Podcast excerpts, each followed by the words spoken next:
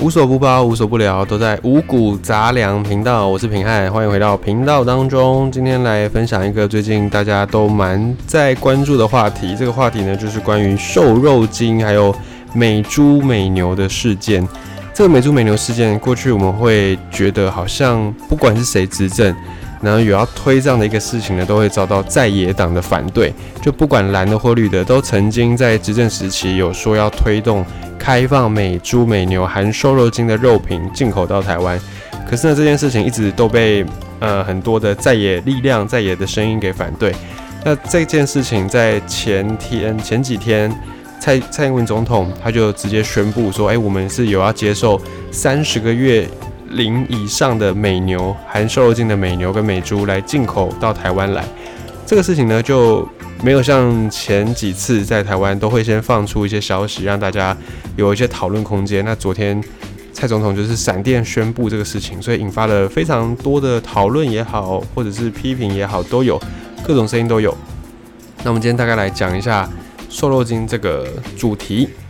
好，我们先从瘦肉精在台湾。呃的一个历史来讲好了，在一九九九年的时候，美国他们的食药署相当于我们的食药署，他们叫做食品药品监督管理局 （FDA）。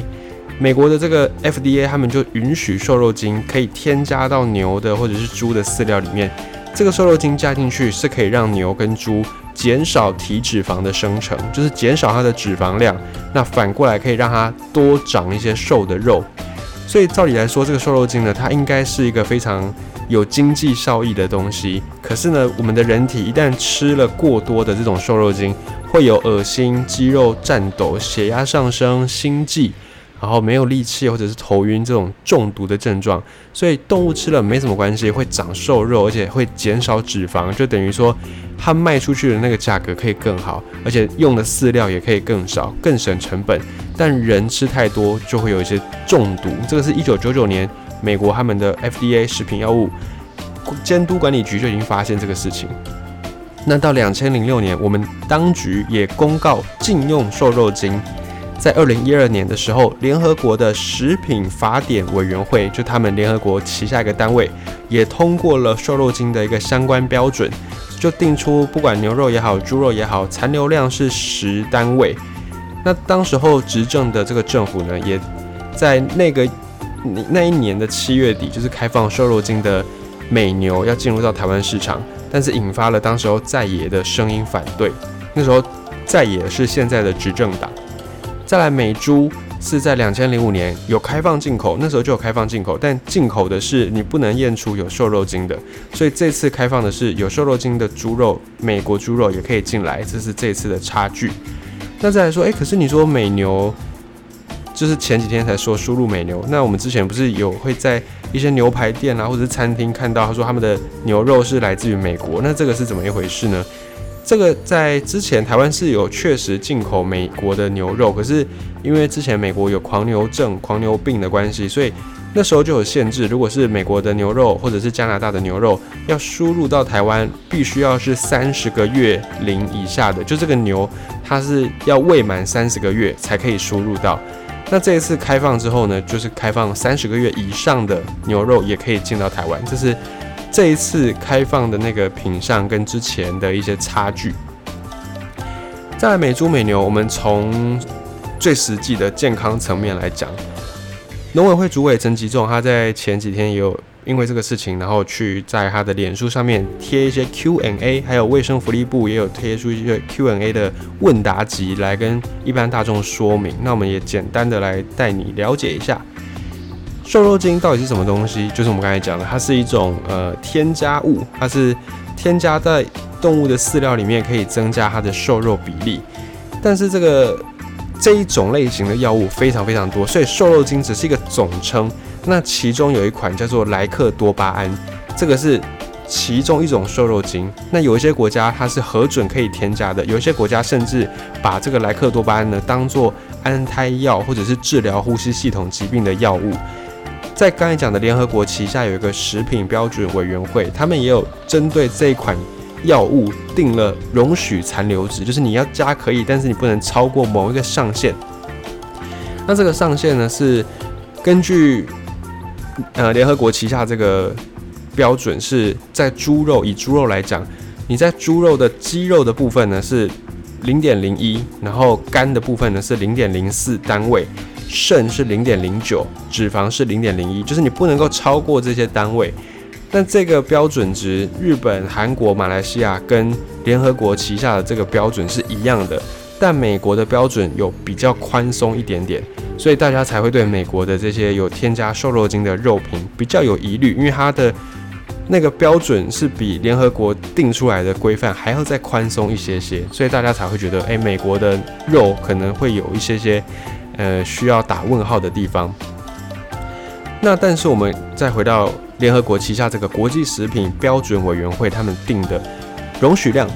根据联合国他们定的容许量，一般人如果你要吃瘦肉精吃到中毒，你必须要吃三十三块，两百公克换算下来就是大概七盎司的肉，而且你要每天哦，每天都要吃哦，连续吃五到十年，你才有可能会因为瘦肉精超标而中毒，否则是从数据上来算是不会有任何影响的。你要吃三十三块哦，然后三十三块的七盎司的肉，你要连续吃五到十年，你才有可能会超标。这是根据联合国他们的旗下的那个标准去推算出来的。但想也知道，我们应该不太可能连续五到十年都吃到每一天都吃到猪肉，而且你还要再吃到三十三块七盎司的。一般你去这种牛排馆，一块肉你就差不多八盎司九盎司。吃下去你就应该半饱了，你要一天吃三十三块，这个是蛮困难的。那再来这样子的一个莱克多巴胺呢？呃，它在众多的瘦肉精里面算是毒性比较低，而且代谢比较快的。那根据一些规范，他们在动物要屠宰的前一天是禁止再来用药的，所以它又经过了一天的代谢，等到它真正被屠宰完，然后。送到我们的餐桌上的时候呢，已经那个毒性其实都代谢的差不多了。那在国外的一些研究报告啊，十多年来都没有任何因为莱克多巴胺中毒的相关的记录跟报告。所以目前这件事情，莱克多巴胺的猪肉也好，或者是牛肉也好，呃，以中毒的数据来说，不不用太过的担心。那你说，可是虽然讲是这样讲，但它只要不是零，就代表它有嘛？对，是这样子，没错，它还是有这个毒性存在。那你如果要追求你完全不要莱克多巴胺的话，那你就是指明台湾自己我们在地国产的猪肉，因为我们自己的国产猪肉是百分之百都不能用莱克多巴胺的猪肉，所以就是不添加瘦肉精的。如果你对瘦肉精还是有疑虑，那你就不要买进口的猪肉，你就是吃台湾的猪肉。而且根据一些有吃过国外的猪肉跟台湾的猪肉的人的回馈，就台湾猪肉的那个味道啦，或者是品质，其实都真的是世界上面算是很很顶级、很 top 的。你如果吃习惯台湾的猪肉，你不太可能再有办法去接受国外的猪肉。有人这样说啦，但我我自己是没有特别吃过国外的猪肉，所以我对这个说法就是存疑。好，那再来讲到说，好那。我我虽然我是想要吃国产猪肉，但我有没有可能我今天去菜市场买，诶，结果这个老板就是他给出来的猪肉是美国猪肉，然后我就不小心买到了，有没有这可能呢？嗯，如果这个老板存心要这样做的话，是有这个可能。不过现在我们的法规是规定，不管你是什么样的肉品，你在什么样的通路，你都一定要标注你的产地，标注你的来源，这个是我们现在法规有规定的，所以。除非这个老板是故意知法犯法，要存心骗你，不然你应该都会知道你买到的肉是来自于哪里。那在以台湾的猪肉市场来说，我们猪肉的市场里面，国产的猪占比占到九成，进口猪肉只有占一成，而且这些进口猪呢还分成很多不同国家，像是加拿大是最多的，我们从加拿大进口来的猪肉是最多的，在。第二名就是西班牙伊比利猪，这大家都很很熟悉，去火锅店啊、烧烤店，你都会看得到在菜单上。那美国猪肉只占这一层进口量里面的百分之十三，所以它的数字其实不多。那这些美猪进口进来，并不是全部的美国猪肉都有用莱克多巴胺，真正有用到莱克多巴胺的猪肉比例又只有百分之二十二，所以这样一层进口猪肉里面的。一乘三是美国猪肉，一乘三的美国猪肉里面两乘二是有用莱克多巴胺，所以这样换算下来，再加上我们一般来说我们都会比较喜欢吃温体的猪肉，比较不喜欢吃冷冻的猪肉，所以你真正有机会吃到这种莱克多巴胺的美国猪肉的几率只有百分之零点二八六，可能比你中一张两百块的发票还要几率再低。甚至你可能你中威力彩的机会都还比这个高，所以你如果没有存心特别想要买美国的有莱克多巴胺的猪肉来吃的话，你还真的很难吃到这种有莱克多巴胺的美国猪肉。好，那就算你今天真的不幸吃到的，那你说我们今天在台湾，我们有很多的饮食，很多的在地料理小吃都会用猪肉嘛，比方说大肠面线哦，大肠包小肠，或者是什么呃楼迪卡猪脚。这些东西，那这些东西有没有可能就是会吃到美国猪肉的部位呢？根据数据啊，目前进口的进口进来的这些猪杂是以猪脚为主，还有还有猪腱以及那个蹄筋，还有大肠为主。那至于一般我们比较常吃到的猪肝啦，或者是猪肾啊、猪肺啦，这些是完全没有从美国进口的。所以如果你喜欢吃猪肝、猪肾、猪肺的朋友，你是不用担心吃到美国的这些部位，因为根本就没有进来，所以你要买也买不到。那国产猪就刚才讲到，国产猪是完全没有用莱克多巴胺，因为这是我们政府他们为了要保障我们的猪农，保障我们的国产猪肉的竞争力，所以。就一直都没有用这样的一个药物，而且在台湾也从口蹄疫区解禁了，所以现在台湾的猪肉也是可以外销的。那为了要维持你外销竞争力，不要让别的国家有疑虑嘛，所以干脆就不要用。这是我们目前政府他们坚持的一个政策。那在要怎么样买才不会买到这种有莱克多巴胺的猪肉呢？刚才有讲到，所有的通路、大卖场、超市、传统市场，或者是一般零售通路，或者是你网购买到的，不管是新鲜猪肉、加工的猪肉，或者是已经变成呃，你已经看不出来它是猪肉的这些食品，它都必须要标示，只要它有用到猪肉，它都必须要标示它的产地、原产地。所以你还是可以从标示看到它到底是来自哪里，这个是大家比较比较不用担心的。那如果你是呃，可能去一些餐厅啦，或者是便当店啊、小吃摊，它可能没有那么明确的标示。那你可能就考虑一下，还要不要去这样的餐厅吃饭，或者是你可以去找这种标示比较清楚的，或者是你直接问老板。但老板当然也不可能跟你说他有用瘦肉精。通常如果还有他有用，他应该不会跟你讲啊。所以如果你去到这种小吃摊、便当店、餐厅，他如果没有标示，那你看要不要去检举，或者是你就干脆换一家吃，这样你会比较安心。不然再费工一点，就是你买。原产台湾自己产的国产猪肉回家自己煮，这是最安心的，因为你完全都知道你加了什么东西。好，这个是我们从比较实际面啊，从健康的影响来看这件事情。那当然，这个事情呢，其实呃，我们都知道它不是一个纯粹的贸易事件，它是挂钩到政治的关系。尤其现在呃，整个国际形势变化非常快速。诶，前前一两年，美国跟中国虽然有一些些这个不愉快，可是整体来说，他们还是愿意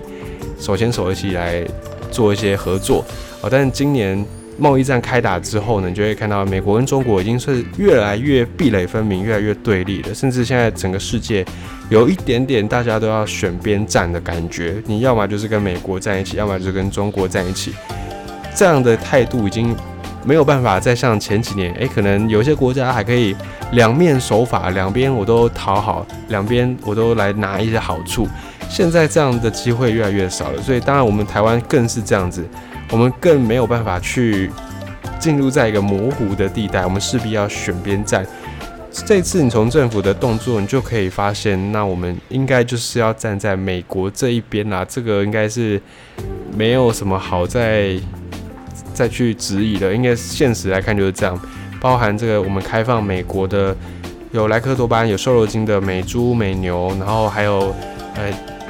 美国的那个军火商在台湾盖了一个 F 十六战机的维修中心哦等等，或者是前几个礼拜一直都陆续有美国的飞机啦、美国的船啊在台湾旁边这样绕来绕去。所以也有人说啦，就有一些这个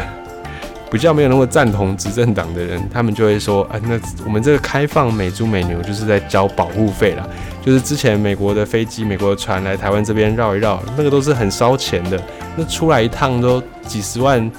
可能几万块、几十万美金在烧的，所以当然我们也要给一些好处回去。也有人这样说了，但你要你要这样理解也不是不行。不过从这个事情，我们还可以再去看另外一个另外一件事情的脉络。就是台湾目前我们对外啊，在签署一些贸易协议的那个数量，其实并不是很多。有签是有签，但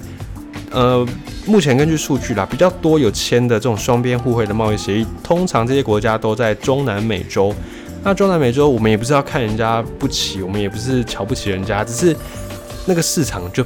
数量就是摆在那边。你跟这些市场打交道，当然也也有好处，但是那个规模毕竟有限嘛。那美国是我们想要积极的争取的对象，不管在政治上啦、军事上、贸易上都是这样。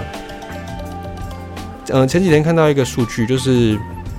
韩国跟世界上好像有六十几个国家都有签这种双边互惠的，我们在讲 FTA 啊，就是贸易互惠的一些协定。那台湾呢，只有跟大概十几个国家，那大多数都集中在中南美洲。可是，在这样的先天劣势的情况之下，我们很多的产业还可以跟韩国打到平手。韩国有签那个协议，就代表他们的产品是可以不用关税的。你看，我们多了人家的关税，我们还可以跟韩国打到五五坡，甚至超过，你就知道我们的实力是非常的坚强。那再来，我们政府也不断的想要去洽签这种，诶。国与国两国之间的贸易协议，为什么呢？因为大家都知道，这这个世界叉叉组织，只要它前面冠名世界的组织，最近我们都可以发现啊，这个都已经被背后被渗透的很严重，被把持的很严重，所以已经不太有什么用了。包含世卫组织，今年的肺炎爆发以来，大家都有目共睹，就是世卫组织他们在处理一些疫情啊，或者是一些呃发言。对外发言的状况之下，呃，都是蛮让人傻眼的，所以大家也开始觉得啊，这叉叉组织已经不不太有什么效力了，所以现在很多国家也不太再去走什么世贸组织啦、世卫组织，因为世界贸易组织里面的成员很多，多到大家的意见都分歧的非常的严重，所以没有办法统一。也没有办法做出一个具有强制力的约束，于是呢，大家就想说，好，那既然国际组织已经大家不勒改信到了，已经没有在理会这个国际组织，那我们就绕过它，我们就自己签这个国与国之间的一些贸易协议。所以包含像北美三个国家，加拿大、美国还有墨西哥，他们就签了北美自由贸易协定 （NAFTA），这个就是呃 North American，然后 F FTA。北美的自由贸易协定，所以他们三个国家就自己去弄了这个东西。那在日本这边也主导了一个跨太平洋伙伴联合贸易协定嘛，CPTPP，这个是我们一直很想要争取加入的一个组织。那现在美国它也出来带头，我跟英国、纽西兰、澳洲、美英澳加纽这五国哦，美国、纽西兰、加拿大、澳洲、英国这五个国家，他们有一个五眼联盟。这个是在分享情报的一个组织。那现在日本他们也想要来加入这个五眼联盟，变成第六只眼。讲是讲说分享情报了，但它其实也就是另外一个国际小圈圈。因为联合国大家也知道，联合国它大多数的时候给出来的决议并没有很强的效力，就是大家也不太想要理他，不太想要遵守。所以这个事情大家都知道，美国也知道。于是他们就开始想要去自己再弄一个小圈圈，那这个小圈圈就是前阵子新闻上常看到的五眼联盟，这是以英语系为主的国家他们去成立的一个组织。那现在日本也想要扣关，也想要加入进来，这个就因为有地缘政治的一些考量啦，所以台湾应该是不太有机会加入这个五眼联盟，但是我们还是有机会可以跟美国签这种双边的贸易协定。那你既然要跟人家签双边贸易协定，你想要从那边得到一些好处，那你势必也是要给出一些你能给出的东西嘛。这个是大家都知道的，三岁小孩都知道。你要要求别人做一件事，你一定也要服从某一些条件，或者是你一定也要给出